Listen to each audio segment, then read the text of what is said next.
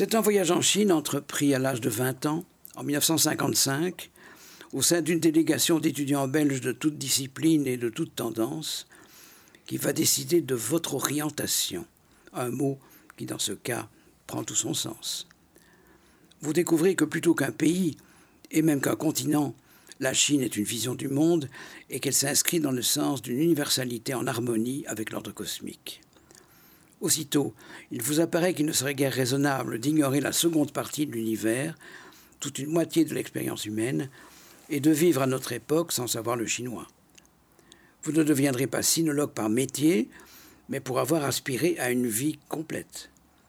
De retour, vous vous initiez rapidement au langage qui vous ouvrira les portes de cet univers nouveau, vous achevez vos études de l'art et vous vous initiez à la calligraphie la rencontre d'un hasard vous a fait vous rallier à votre nécessité. Voyant Jean pour Aden, le jeune Paul Nizan observait avec ironie qu'on nous avait accoutumés à penser à l'Orient comme au contraire de l'Occident. À Damas, le colonel Lorenz remarquait avec amertume qu'on pouvait perdre la maîtrise d'un monde sans pour autant en conquérir un autre et se retrouver comme dans une armure vide. Quant à vous, ce n'est pas avec l'autre seulement, que vous aviez pris rendez-vous. C'est avec vous-même. Au fond, monsieur, vous vous apprêtiez à devenir quelqu'un comme un savant, ou un lettré peut-être, un artiste, ou tout cela à la fois. Très bien, on lit le deuxième extrait. Le deuxième?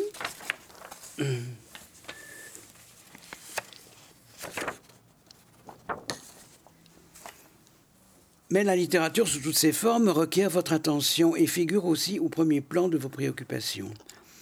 Tel votre maître et ami Étiamble, vous n'abordez qu'en comparatiste, et je dirais même en cosmopolite.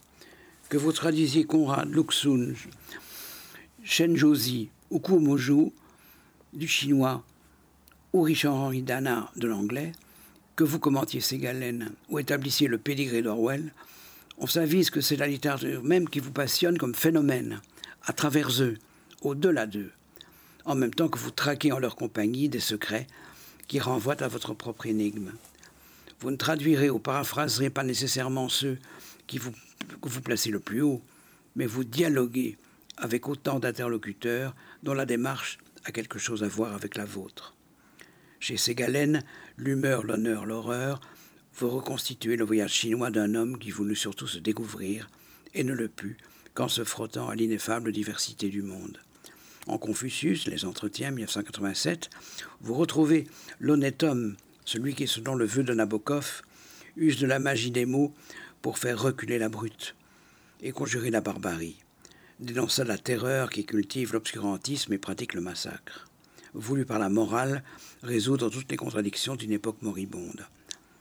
Henri Michaud, qui dans un barbare en Asie rappelait que les Chinois ne sont pas des songes creux, mais ont des trouvailles d'une valeur presque incomparable, concluait que Confucius était l'Edison de la morale.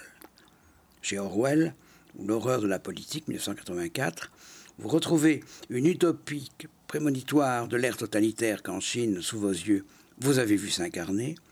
Il n'y eut pas de scénario plus orwellien que celui de la révolution culturelle, où l'on vit à la fin tant de victimes applaudir à leur propre châtiment et vénérer leurs bourreaux. Stade suprême de l'État policier, où chacun dénonce les autres et où on peut réviser à l'envie l'histoire de tout le monde. Il vous plaît qu'un homme qui avoue avoir horreur de la politique et mettre la littérature au premier rang de ses soucis soit précisément celui qui, par des moyens purement littéraires, arrive à démonter les mécanismes de l'horlogerie idéologique.